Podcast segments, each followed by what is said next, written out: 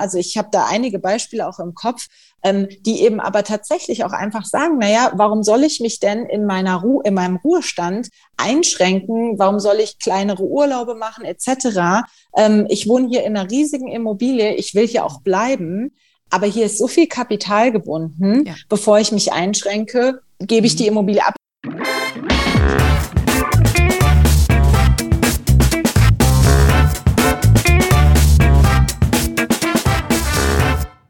Ich begrüße euch super herzlich zum Her Money Talk, dem Geld- und Karriere-Podcast für Frauen. Immer öfter fällt mir die, in der letzten Zeit Werbung auf für eine sogenannte Immobilienrente. Das hört sich ja erstmal gut an, ja, was das Versprechen ist, im eigenen Haus zu bleiben und dann noch Geld dafür zu bekommen, wenn man dann schon ein bisschen älter ist. Aber ich dachte mir, eigentlich müssten wir uns das Thema mal ein bisschen genauer annehmen und ich will einfach auch mal wissen, wie genau funktioniert sowas mit dieser Immobilienverrentung? Für wen eignet sich das? Und welche Alternativen gibt es vielleicht dafür? Und das bespreche ich mit einer, die sich auskennt. Und das ist unsere Finanzplanerin Lisa Hassenzahl.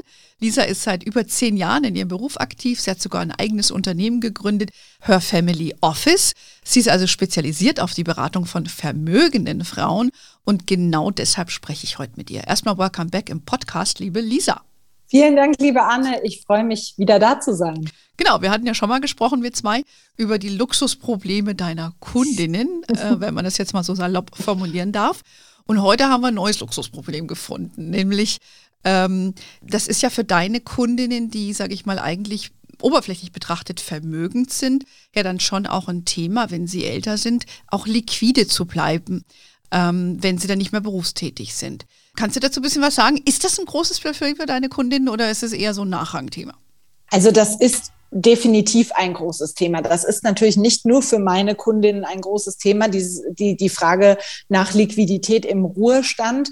Ähm, alle, haben, alle haben ja letzten Endes dieses, diese Fragestellung und diese Herausforderung, aber es ist tatsächlich vor allem für meine Kundinnen insofern oft ein Thema, ähm, als dass dort das Bewusstsein oft eben nicht so da ist. Weil wie du richtig sagst, viele, viele meiner Kundinnen haben ja doch größeres Vermögen, ähm, haben vielleicht auch jetzt nicht wirklich diese Thematik, dass sie sagen, ich weiß gar nicht, wie ich meine Rente finanzieren soll, sondern auf den ersten Blick viel Vermögen, oft eben auch aufgrund der letzten Jahre hm. ähm, hohes Immobilienvermögen ähm, und damit eigentlich auf den ersten Blick oft keine so großen Probleme in Sachen Ruhestandsfinanzierung.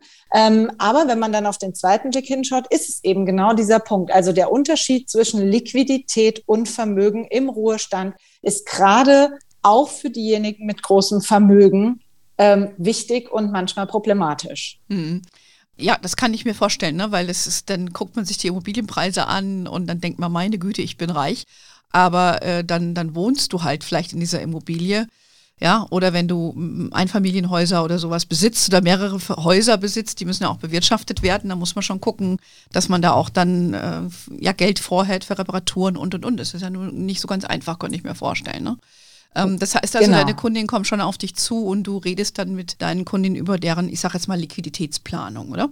Genau, also die Liquiditätsplanung ist auf jeden Fall etwas, was wir uns sowieso insbesondere im Rahmen der, also der, der allgemein der Finanzplanung, aber ganz besonders eben bei dem Fokus Ruhestandsplanung im weitesten Sinne eben anschauen, weil es ab dann eben wirklich relevant ist. Also dieses Thema zu sagen, ich brauche ja dann im Ruhestand einfach jeden Monat ein gewisses Kapital zur Verfügung, das ist ja ein großer Unterschied zu dem beruflichen Leben, weil ich da im Zweifel ja eben laufendes Einkommen habe, es mir auch daher im ersten Schritt erstmal egal sein kann, wie liquide mein Gesamtvermögen eigentlich aufgestellt ist. Aber eben klar, mit dem, mit dem Eintritt in den Ruhestand wird ähm, aus der Frage, was habe ich denn eigentlich an monatlichen Einkünften versus was habe ich denn in meiner Bilanz an Vermögenswerten, doch durchaus ein Unterschied. Und da ist es eben ganz, ganz wichtig, dass wir uns das anschauen. Mhm. Das machen wir natürlich auch. Und da, da gibt es auch tatsächlich eben einfach Fälle, in denen man dann feststellt, auf den ersten Blick, wenn man die Bilanz anschaut, äh, wahnsinnig vermögende Frauen beziehungsweise sehr, sehr wohlhabende Frauen. Und wenn man sich dann die monatliche Liquiditätsseite anguckt, stellt man fest, dass es deckt ja nicht mal ansatzweise den dann ja oft auch damit einhergehenden etwas größeren Lebensstandard, den man sich vielleicht auch vorstellt. Ja klar, ich denke, man, äh, das, das ist nochmal was ganz anderes. Ja? Und vor allen Dingen, wenn du, ich sag jetzt mal, nehmen wir jetzt mal gar nicht mal die Unternehmerin, nimmst jetzt einfach mal eine sehr gut verdienende Frau. Ähm, und dann hast du eben, äh, ja, hast du dann ein hohes Einkommen und bist es auch gewohnt. Du hast aber auch weniger Rentenansprüche, eben weil du auch nicht äh, so viel einzahlst in die Rentenversicherung. Den Gap muss natürlich ausgeglichen werden und dann natürlich den Lifestyle und so weiter. Da muss man dann schon wirklich genau hingucken. Auch ähm, wenn du Fonds, Fonds hast, ne? passen dann noch die Fonds? Wie entsparst du das vielleicht? Wie hoch ist die Rendite? Vielleicht eher Dividenden? Also das ist ein ganz großes Thema. Kann ich verstehen, dass dich das beschäftigt und deine Kollegen. Aber lass uns jetzt mal über dieses äh, Thema Rendite nochmal sprechen, wenn man von der Rendite leben muss. Und das jetzt bei meiner Immobilienrente. Also es ist kein Witz. Ich, ich habe gefühlt überall, wo ich hingucke, jeder Litfaßsäule, siehst du diese Werbung. Es ist schon sehr, sehr krass. Ähm, das ist ja so ein Thema, was, glaube ich, auch ein bisschen aus den USA rübergeschwappt ist. Und aber für uns Deutsche ist es, glaube ich, noch relativ neu. Vielleicht mit meiner, ja. neben meiner flapsigen Introduction, vielleicht nochmal, was ist denn genau eine Immobilienrente? Vielleicht kannst du noch mal ein bisschen genauer spezifizieren für uns.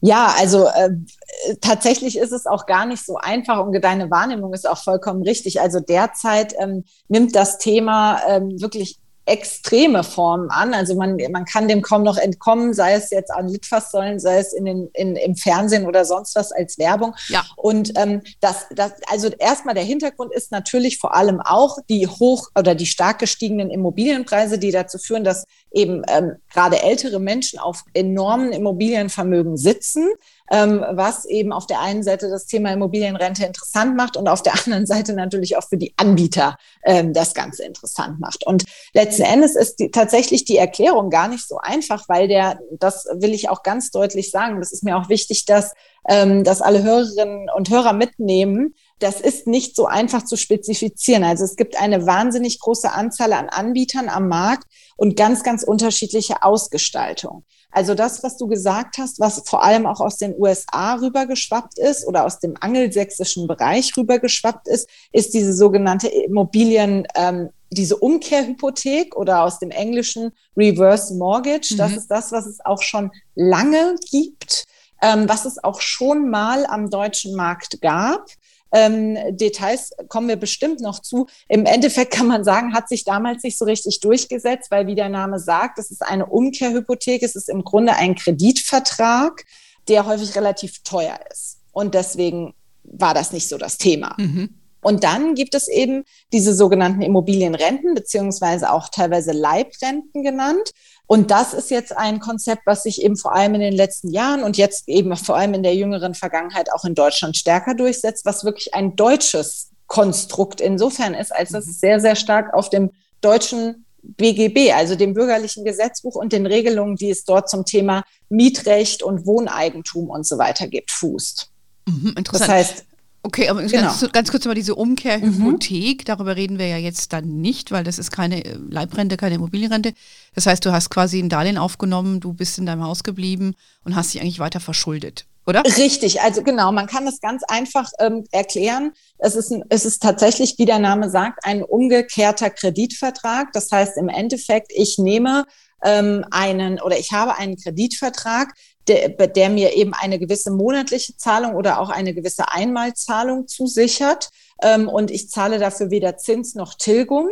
Ähm, und im Endeffekt überschreibe ich sozusagen der Bank ähm, mein Haus. Und in dem Moment, in dem ich aus dem Haus ausziehe, beziehungsweise wir reden ja hier eben über Renten, das heißt in der Regel sind es ältere Menschen, in dem Moment, in dem ich versterbe, ähm, fällt das Haus entweder an die Bank oder das Haus wird veräußert und der dadurch aufgelaufene äh, Kredit ähm, wird sozusagen getilgt. Mhm. Das kann eine Variante sein.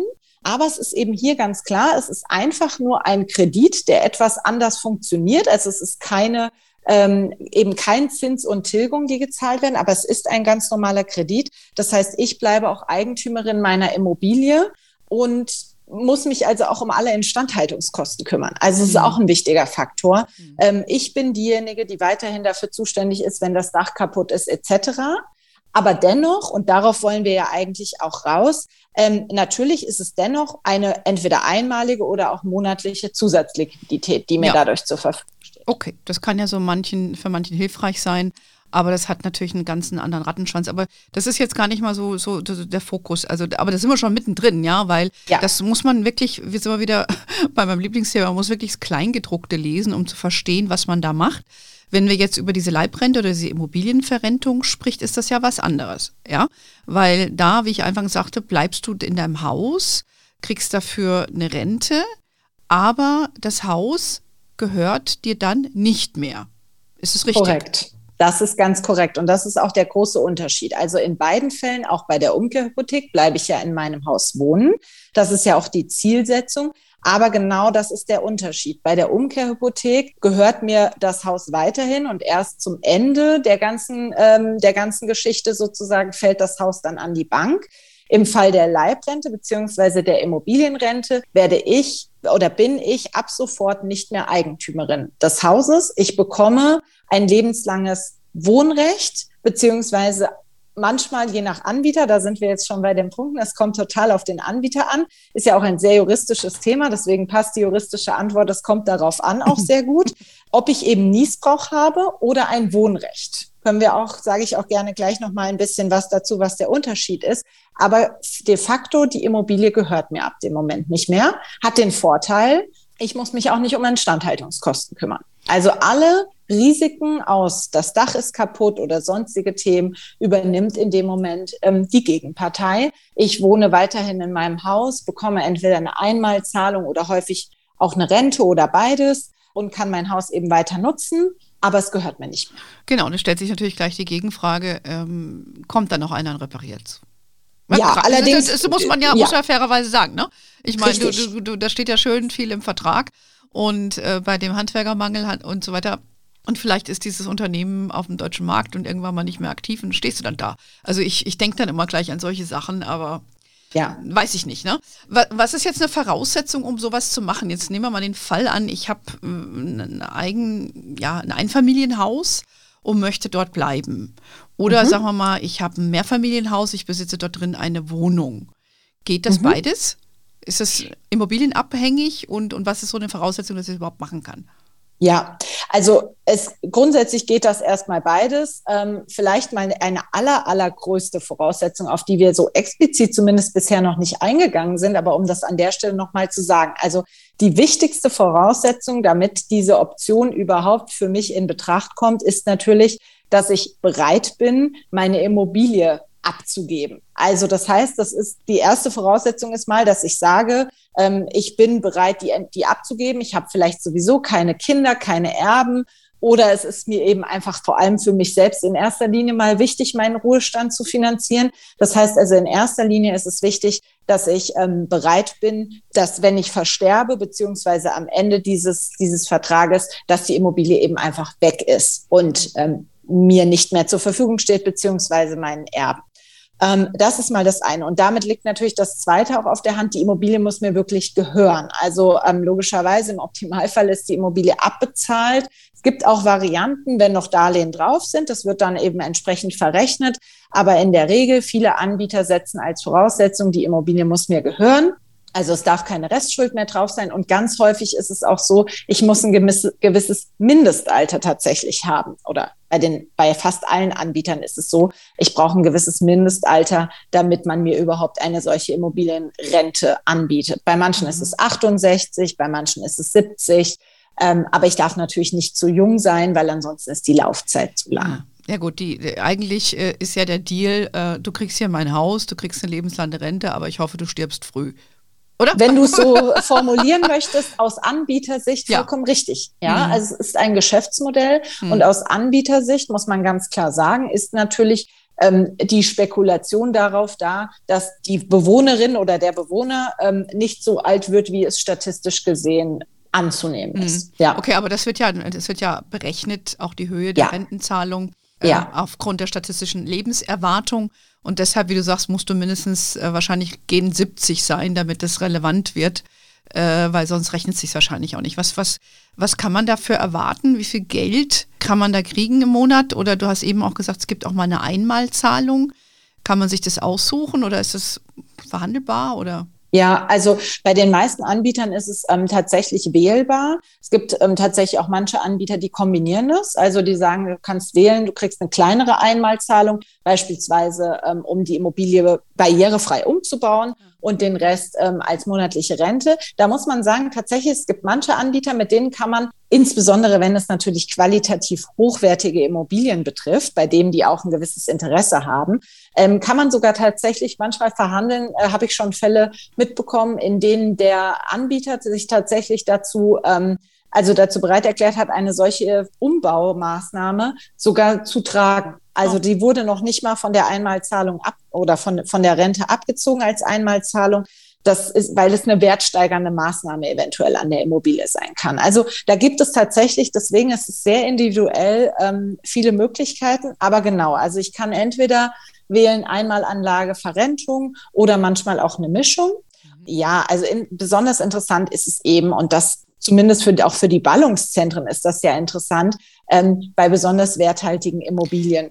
Ja, ja ich könnte mir vorstellen, also spontan jetzt, wenn du eine Immobilie besitzt an der Außenalster in Hamburg.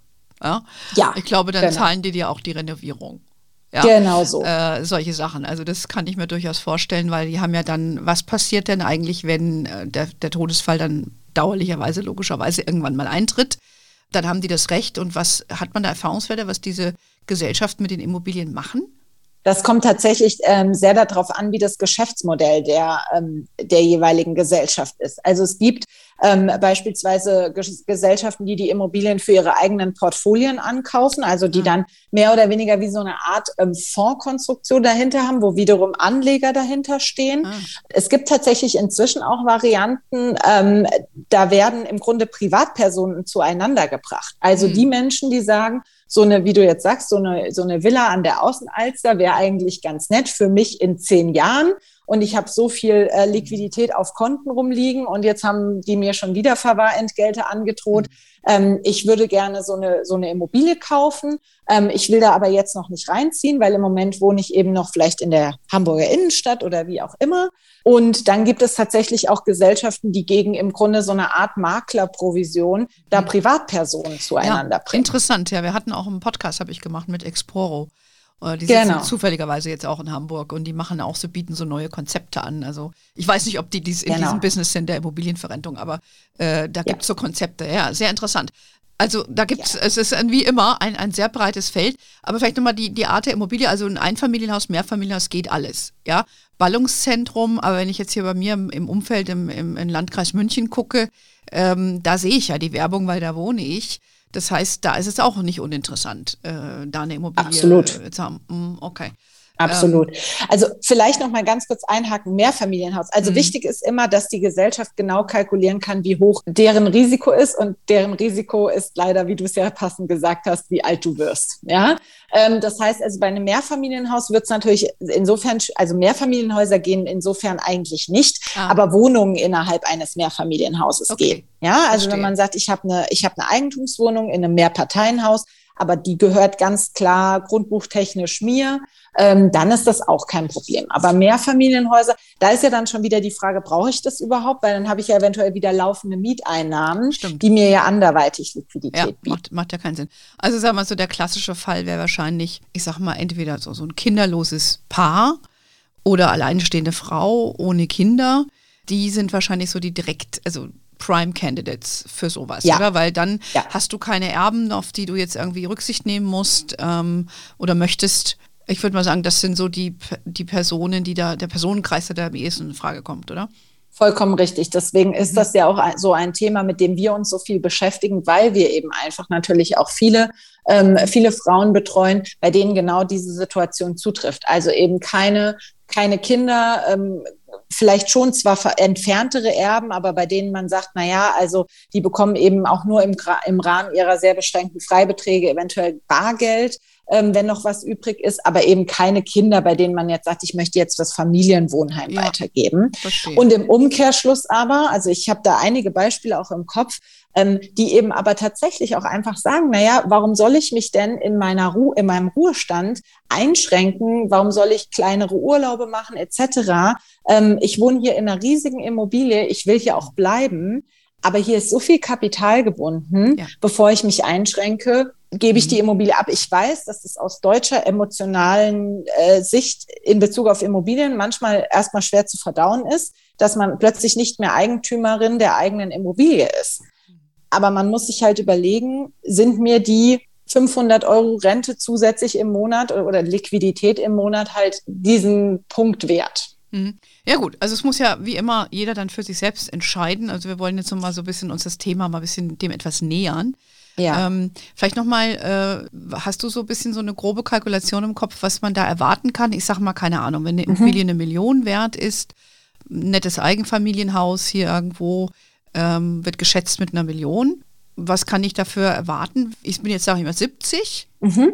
Und also, ja, also tatsächlich ist es so, ich habe, also auch da anbietertechnisch und so weiter, ja, aber mal so eine grobe Kalkulation, damit man mal eine Vorstellung hat. Also im Grunde genommen haben die, machen die Anbieter häufig schon mal mindestens 25 Prozent Wert- und Risikoabschlag. Ja, also sei es jetzt, weil man sagt, okay, es ist einfach, es, also es, da, da fallen ja verschiedene Dinge rein. Ja, da fällt rein, okay, ich habe generell einfach einen Risikopuffer als, als Gesellschaft, weil ich muss ja auch unternehmerisch denken. Dann habe ich eben immer noch auch je nach Gesellschaft dieses Thema, oh, vielleicht lebt die Person auch länger, also mache ich da auch nochmal einen Risikopuffer rein ähm, und lauter, lauter solche Themen, so dass man da in der Regel mal mindestens so bei 25 Prozent Abschlag landet, was deswegen auch dazu führt, dass manche Anbieter tatsächlich auch Untergrenzen haben, was, was die Immobilie mindestens wert sein mhm. muss. Ja, mhm. also ich ähm, habe ähm, tatsächlich, ich kenne ja auch nicht alle Anbieter auswendig. Ich habe vorhin tatsächlich auch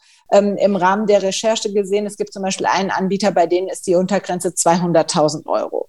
Ähm, das heißt also, da kommt es wirklich total drauf an, äh, auf welche Klientel äh, bezieht sich eben entsprechend auch ähm, der Anbieter. Ähm, so, das heißt, dann habe ich 25 Prozent Abschlag, dann wären wir jetzt in deinem Beispiel eben bei 750.000 Euro. Und wenn man jetzt mal davon ausgeht, dass man bei einer 70-jährigen Frau als Anbieter mal mindestens nicht die statistische Lebenserwartung, sondern die der deutschen Versicherer annimmt, weil man sagt, okay, also ja, jemand, der in so einer Immobilie wohnt, der lebt im Zweifel länger als der Durchschnitt, dann hat man da 24 Jahre, dann sind es so ungefähr 2500 Euro Rente im Jahr. Ja, das ist nicht ja. schlecht, das bis ans Lebensende. Äh, Im Monat, Entschuldigung. Ja, ja, im, im Monat, ja, ja. ja. Aber genau. das ist ja schon eine angenehme Summe, wenn du sonst noch ein bisschen Einkünfte hast dann kannst du, das kann sich dann schon lohnen, ja. ja. Ich meine, viele Amerikaner, äh, wo ich ja auch lange gelebt habe, äh, wie du weißt, da ist ja eher dieses Konzept auch sehr beliebt, dass man um, ähm, you downsize as you get older. Ja, das heißt, du verkaufst ja. das große Haus, du kaufst ein kleineres, ziehst dann zu den anderen Alten nach Florida und so weiter. Das ist ja, das ist so ein bisschen die amerikanische Variante. Aber die Deutschen sind ja dann schon gerne auch in ihrem eigenen Haus auf Lebenszeit. Und ja. ich sehe das ja auch hier in meinem Umfeld, dass du viele auch alleinstehende ältere Frauen, weil die natürlich dann inzwischen ihre Männer überlebt haben oder ne? ähm, genau und, das. Die, die, für die kann das ja dann äh, vielleicht ganz interessant sein. Habe ich verstanden, kann, kann mal ganz interessant sein, unter gewissen Vorstellungen, äh, Vorzeichen sich das, sich das anzuschauen. Ähm, wie ist das denn vom, vom rechtlichen Vorgang her? Das heißt, du bleibst drin wohnen, du verkaufst, haben wir schon besprochen, und dann muss doch mit dem Grundbuch irgendwas passieren. Ganz genau richtig. Also genauso ist es auch. Es wird ein ganz, wird der Verkauf zum einen wird natürlich grundbuchrechtlich dokumentiert. Das heißt also, es gibt einen Eigentümerwechsel und gleichzeitig wird eben, und jetzt sind wir wieder bei dem Punkt, je nach Anbieter, ähm, ein, ein sogenanntes Wohnrecht oder ein ähm, Niesbrauch eingetragen. Also Niesbrauch kennen wir ja tatsächlich häufig auch von Schenkung gegen Niesbrauch vielleicht an Kinder etc. Ähm, oder es gibt eben das sogenannte Wohnrecht. Deswegen sage ich, das sind beides Regelungen, die kommen aus dem, aus dem bürgerlichen Gesetzbuch, sind also sehr deutsche Regelungen. Und die unterscheiden sich eben in Teilen. Aber im Grunde erstmal werden die, wird dann entsprechend dieses Recht in das Grundbuch eingetragen. Das heißt, ich kann da auch sicher sein, ähm, dass das entsprechend funktioniert. Also ich kann, kann da ganz sicher sein, ich werde da nicht plötzlich rausgeworfen oder rausgeklagt oder sonst irgendwas, sondern es ist im Grundbuch verankert. Ähm, das ist dann schon entsprechend mhm. rechtssicher. Okay, dann bleibt jetzt für mich ähm, vielleicht nur noch mal, wir haben schon ein paar Mal über Anbieter gesprochen, also mir fällt da so, wie heißt diese deutsche Finance oder so irgendwas ein äh, wo ich die Werbung gesehen habe, du wirst die besser kennen. Mhm. Ähm, ich, wie gesagt, wir kennen, ich kenne die gar nicht. Ähm, aber da bleibt doch auch ein gewisses Anbieterrisiko. Also ich sage, also wie ich eben schon gesagt habe, jetzt, jetzt lass, lass diese Firma insolvent gehen. Jetzt haben die zwar eine Verpflichtung, dir das dann zu zahlen, aber ist das vorgekommen? Kann sowas passieren oder was sind da deine Erfahrungswerte?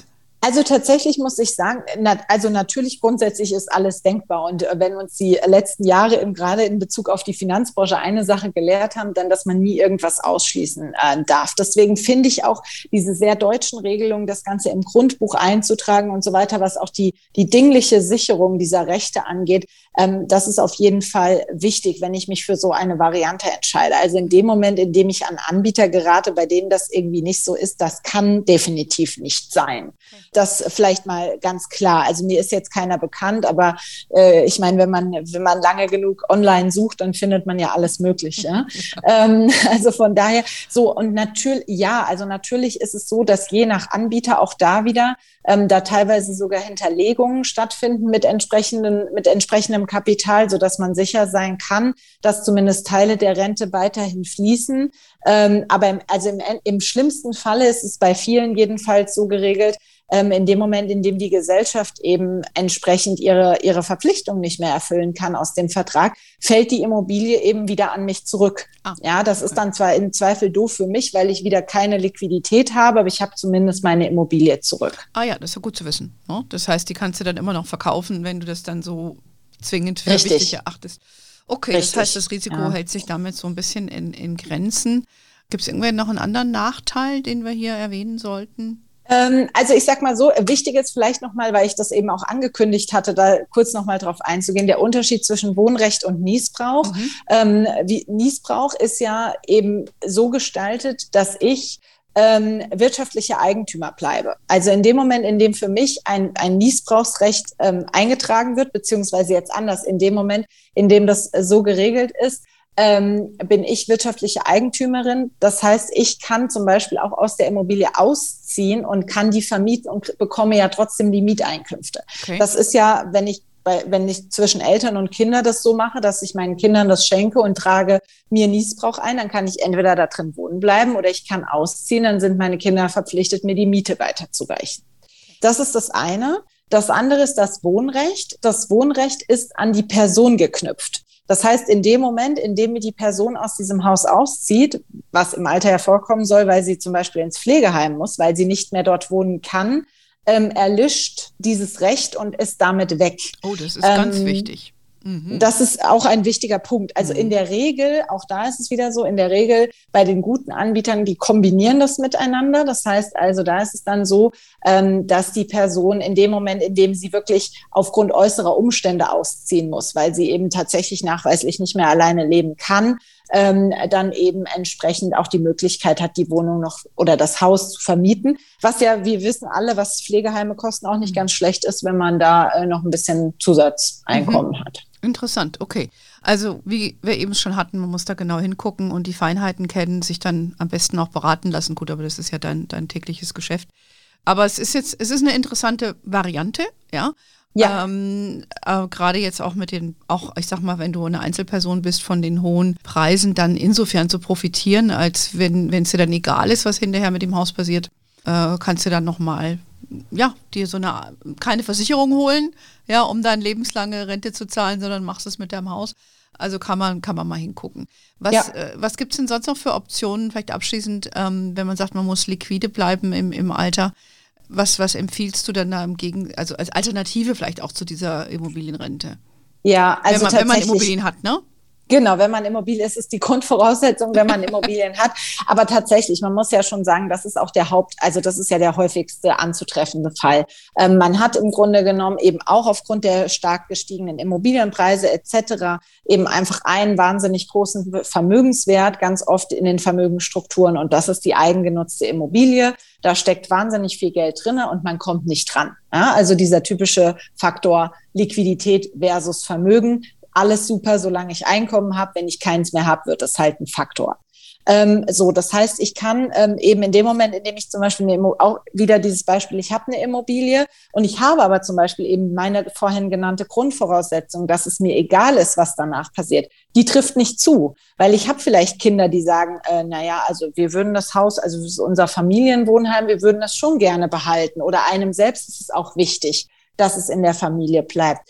Ähm, dann ist zum Beispiel eine sehr, sehr gute Variante, um auch aus diesem illiquiden Wert, äh, also Liquidität zu machen, dass ich das Haus zum Beispiel einfach an meine Kinder verkaufe. Mhm. Also tatsächlich etwas, was man nicht so oft antrifft. Ganz häufig ist ja die Schenkung an die Kinder gegen Missbrauch. Das ist auch super. Nur da muss man ähm, eben einfach sagen, ich kann nichts verschenken, was ich nachher noch selbst brauche. Und deswegen so edel dieser Gedanke ist, den Kindern was zu verschenken, ähm, vielleicht auch schon zu Lebzeiten, ähm, desto oder je, je wichtiger ist es, das wirklich genau zu kontrollieren. Das heißt also, dieser Verkauf an die Kinder kann durchaus eine schöne Alternative sein. Dann, ja, dann müssen die Kinder im Zweifel ein Darlehen aufnehmen, um diese Immobilie zu kaufen. Ähm, aber das müssten sie ja auch, wenn sie sich eine andere äh, Immobilie kaufen würden. Und wenn es eben diese Option gibt, warum eigentlich nicht? Ähm, das Schöne ist nämlich, wenn ich an meine Kinder die Immobilie verkaufe, spare ich mir oder sparen sich die Kinder die Grunderwerbsteuer. Mhm. die ja auch nicht ganz von der Hand zu weisen ist. Also das ist eben auch eine schöne Alternative, wenn ich sage, ich kann es mir nicht leisten, es komplett zu verschenken, aber ich verkaufe es an meine Kinder, die sparen sich die Grunderwerbsteuer, die können die Immobilie ja ganz normal als Sicherheit in die Finanzierung einbringen. Vielleicht schenke ich denen auch mal noch ein bisschen Eigenkapital, ähm, je nach persönlicher Situation. Da kann man eben sehr, sehr schön aus einer, äh, aus einem illiquiden Vermögenswert auf der Elternebene wieder Liquidität schaffen. Mhm. Und äh, wenn jetzt das Elternteil verstirbt, dann erben die Kinder ja eh auch das Geld, was dann noch reingekommen Richtig. ist und so weiter.